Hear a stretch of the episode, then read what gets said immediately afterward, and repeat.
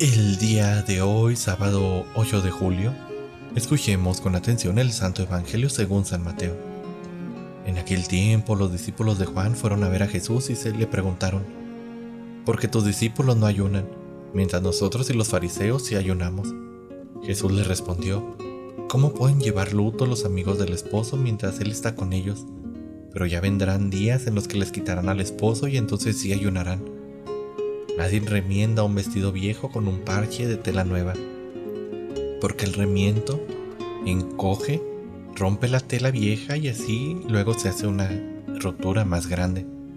Nadie echa el vino nuevo en odres viejos porque los odres se rasgan. Se tira el vino y se echa a perder los odres. El vino nuevo se echa en odres nuevos y así las dos cosas se conservan. Palabra del Señor. Queridísima familia, el ayuno siempre ha tenido este sentido de privación y de renuncia. Veamos hoy el aspecto de la privación.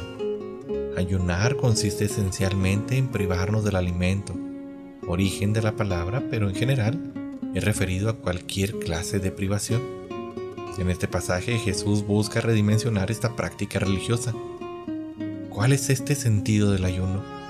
Esencialmente, hacerle espacio a Dios en nuestra vida y en nuestro corazón por eso, mientras el novio Jesús estaba con ellos, no había necesidad de hacerle espacio.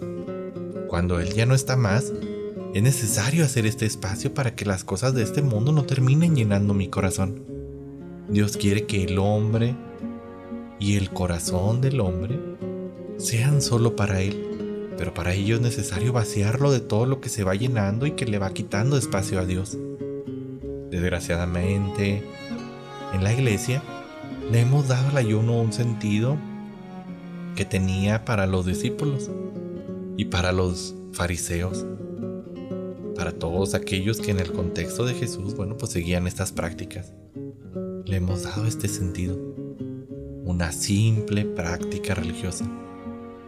Es por ello tan necesario que debemos de buscar oportunidades cada día para ayunar de las cosas que le van quitando espacio a Dios en la vida, para que permitamos que Dios llene todas las áreas de mi vida y las vaya dirigiendo. Cuando nos toca hacer ayuno, no lo hagamos solo de dientes para afuera, es decir, ayuno por la mañana, por ejemplo, miércoles de ceniza, viernes santo, ayuno por la mañana, pero por la tarde, como todo lo que no había comido en la semana. Me atasco de comida hasta más no poder. O si lo vemos de otra manera, ayuno de no decir chisme hoy, pero al día siguiente bien que soy para criticar a mis hermanos. O ayuno de no ver algo que para mis ojos no es correcto, pero en cuanto tengo la oportunidad, lleno ese espacio que debería estar reservado para Dios de mil y un cosas que no van a ser de provecho. Aquí la pregunta que podríamos hacernos es, ¿tú en tu corazón eres odre nuevo? ¿O tu corazón simplemente es un odre viejo que estás tratando de llenar con vino nuevo, es decir, con las obras de Dios? Si es así, tarde o temprano se va a echar a perder, se va a romper y el vino saldrá de él. Es por ello tan necesario que nos cultivemos de todas aquellas cosas que nos llevan a Dios, de todas aquellas cosas que nos van a hacer de provecho y nos van a alimentar sanamente. Este es el verdadero sentido del ayuno. Este es el verdadero sentido de hacer un espacio para que este espacio en mi corazón se ha llenado por el mismo Dios.